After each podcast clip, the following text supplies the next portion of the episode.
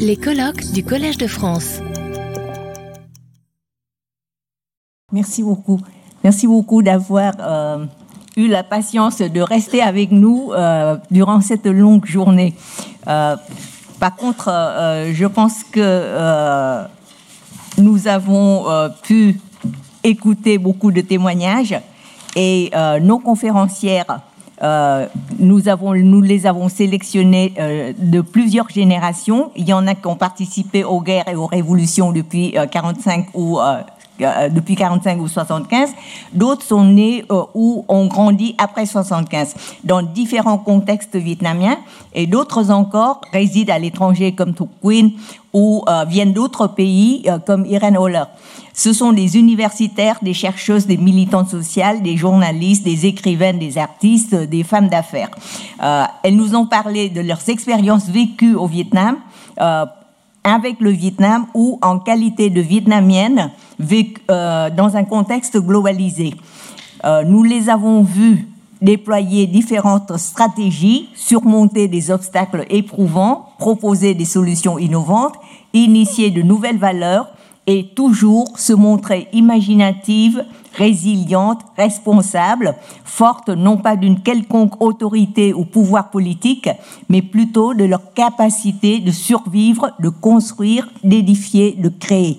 Euh, les qualités euh, réputées euh, traditionnellement féminines, je pense que nous avons eu l'occasion de les revisiter. Euh, la qualité d'âme, par exemple, euh, elle est à la fois motivée, dans la plupart des cas, par l'amour, par le cœur et la raison, et non pas seulement par un devoir moral imposé de l'extérieur. Euh, et si le sens du devoir reste présent, ce devoir a été bien intériorisé et fait souvent symbiose avec les raisons du cœur. Loin de moi euh, l'idée d'ériger les femmes vietnamiennes en héroïnes ou modèles d'une quelconque moralité euh, immuable. Cela a été fait pendant si longtemps et c'est quelque chose qui vraiment, vraiment ne marche plus du tout. par contre, cette intériorisation du devoir conjuguée à l'amour, ça peut être à la fois à l'origine de leur force, de leur pouvoir, au sens de Queen comme on a dit, parce que euh, quand on fait de tout son cœur un devoir, mais on le fait de tout son cœur, on peut, être, on peut en devenir très puissante. Par contre, euh, ça peut aussi, dans d'autres situations, en même temps, ça peut être à l'origine de leur souffrance et douleur. Euh, ou de leur capacité de faire souffrir les autres. C'est un aspect qu'on n'a pas beaucoup évoqué, mais ça se retrouve beaucoup dans les romans populaires, dans les Kailung que je vous avais cités comme source.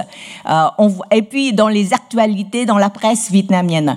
On voit beaucoup de femmes vietnamiennes qui, parce qu'elles sont fortes, parce qu'elles s'imposent, parce qu'elles s'affirment, euh, elles, elles deviennent euh, elles aiment, elles aiment leur, euh, mari, elles aiment leurs enfants, mais elles aiment un amour possessif. Et, par cela, elles, non seulement elles souffrent, mais elles font souffrir les autres. Donc ce sont des aspects complexes euh, qui, je pense, sont mieux pris en compte dans la société moderne actuelle. Et euh, ce matin, on a dit que les femmes qu'on voit aujourd'hui, ce sont des femmes exceptionnelles. Je le reconnais mais euh, d'un autre côté, sont-elles si exceptionnelles que cela? Euh, Parce que elles, ont réussi, mais elles ont réussi, euh, elles sont passées par des expériences éprouvantes. À plusieurs reprises, non seulement les conférencières, mais les interprètes, les, auditeurs, moi-même, combien de fois on a été au bord des larmes. Donc, elles sont passées par des épreuves par des, des, des, expériences de vie très tourmentées. Elles n'ont dû, leur succès qu'à euh, ce, passage par des, difficultés. Euh, donc, ce sur quoi je voudrais insister, c'est que euh, elles, ont, elles nous ont montré comment euh, héritières des précieuses ressources de leur culture d'origine, enrichies de nouvelles connaissances et pratiques apprises d'autres cultures du monde, elles sont toujours en train de porter le fardeau de l'histoire longue comme d'un passé récent conflictuel et d'un présent toujours très contraignant. Donc, dans ce contexte, les nouvelles forces sur lesquelles elle s'appuie, à mon avis, euh, et c'est ce que j'ai retiré de, ce, de cette journée, euh, ce sont les, aspects suivants. Euh, premier aspect, le monde FLA, le monde, une mobilité dans de multiples directions. Les Vietnamiennes ont immensément élargi leur, es- leur espace du village à la grande ville, comme Tammy, qui a pris la décision d'aller à Saigon. Et quand je lui ai demandé pourquoi Saigon, elle a dit parce que euh, quand je regarde à la télé, je vois que c'était une, ville qui était si grande, si belle, si lumineuse, j'ai envie d'aller voir. Et elle nous a raconté ce matin, quand elle est arrivée, combien elle était stupéfaite, qu'elle a, qu'elle était effrayée et qu'elle a dû trouver des stratégies pour surmonter son effroi. Pareil, quand Queen a quitté euh, son, euh, son village euh, éloigné dans une province extrêmement pauvre, arrivé aux États-Unis avec euh, un niveau zéro en, en anglais, euh, elle s'est retrouvée, elle s'est retrouvée devant un monde immense pour elle. Et puis la mobilité est dans diverses orientations euh, et, et multiples. C'est pas seulement des Vietnamiennes qui s'expatrient, euh, pas seulement pour étudier. hein. Il y a les, on a vu les pro- prostituées, on a vu les Vietnamiennes qui se sont mariées à l'étranger, etc. Et puis, il y a aussi dans le sens inverse beaucoup de, euh, de, de, de, hum, personnes d'autres pays, d'autres cultures qui sont venues s'installer au Vietnam. Euh, donc, ces mobilités dans diverses, euh, dans de sens divers ont beaucoup élargi l'espace et l'expérience de vie. Euh, deuxième chose, conséquence de la, du premier facteur, les circulations d'idées. Des équipes transnationales, Touran, par exemple, a, a- a quitté un statut de fonctionnaire pour travailler d'abord euh, dans, les, euh, dans les organisations internationales. Ensuite, elle a créé elle-même son centre de recherche qui fonctionne sur des, des financements internationaux, euh, traitant des sujets euh, qui intéressent euh, le, le monde euh, international. Donc, il y a des, des circulations d'idées, des euh, milieux, des environnements de travail qui s'élargissent beaucoup.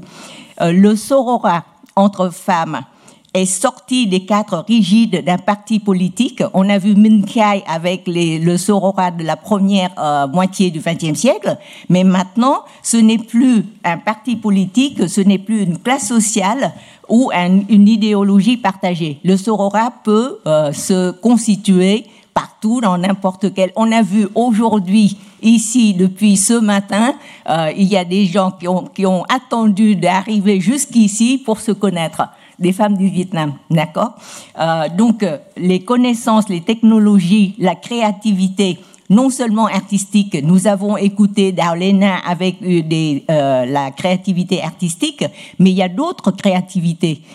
J'ai pensé quand Tonga nous a dit il n'y a qu'une seule manière pour porter plainte contre les entreprises américaines, c'est d'être française.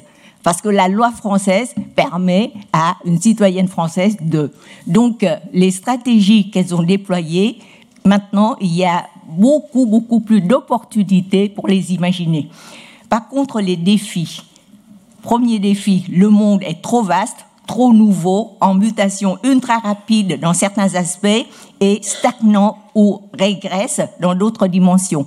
Euh, euh, tout à l'heure, Hoàng Anh a dit que euh, les jeunes générations sont confrontées à des défis encore plus éprouvants parce qu'ils ont trop d'opportunités, ils ont trop de choix. Donc, euh, par contre, elle a dit trop de choix, donc plus difficile. Moi, je dirais plus de perplexité, mais pas plus difficile quand même. Euh, pourtant, pour les jeunes, et j'en ai entendu beaucoup de témoignages, pour les jeunes, c'est une pression très forte d'être devant autant de choix, autant de, de, de chemins différents. Euh, deuxième facteur de défi, une rupture avec leur passé lointain et récent. Euh, nous a raconté comment des gens de son propre village, son voisin par exemple, elle n'en savait strictement rien. Et euh, donc euh, beaucoup de cloisonnement invisible malgré tous les progrès des technologies de communication. Un, jeune au Vietnam maintenant, il a l'impression de pouvoir dialoguer avec le monde entier. Par contre, il y a plein de choses autour de lui, tout près, qu'il ne sait pas. Donc, en fin de compte, toujours le dilemme, comment réussir le pari? Être soi-même, réaliser ses projets, ses rêves les plus fous. Euh, à chaque fois que je vois Camille, elle a un nouveau rêve fou. Euh, et pourtant, elle les a réalisés un après un. Et aujourd'hui, je viens d'entendre, elle arrive à Paris pour la première fois de sa vie. Elle dit, je reviendrai à Paris. Donc c'est encore un rêve fou. Mais je suis sûre qu'elle le réalisera. Donc, euh, toujours le dilemme comment euh, réussir ce pari, réaliser ses projets, ses rêves les plus fous, tout en restant en connexion avec autrui, que ce soit au niveau immédiat de la famille, de l'environnement de son habitat ou de son travail, ou au niveau plus large de la région, du pays, au niveau global. Euh, en fin de compte, les Vietnamiennes d'aujourd'hui sont confrontées à des défis extrêmement nouveaux. Mais euh, je pense qu'on a été, qu'on a entendu assez de témoignages pour être convaincus qu'elles euh, sauront relever le défi. Et euh, je voudrais conclure par ce, constat. Merci beaucoup. Encore une fois, encore une fois, un grand merci au Collège de France, euh, aux conférencières, aux interprètes et à toute l'équipe technique et le personnel administratif qui nous a soutenus depuis, depuis le début du mois de mars. Et euh, encore une fois, merci et au revoir à tout le monde. Merci. Retrouvez tous les contenus du Collège de France sur www.colège-2-france.fr.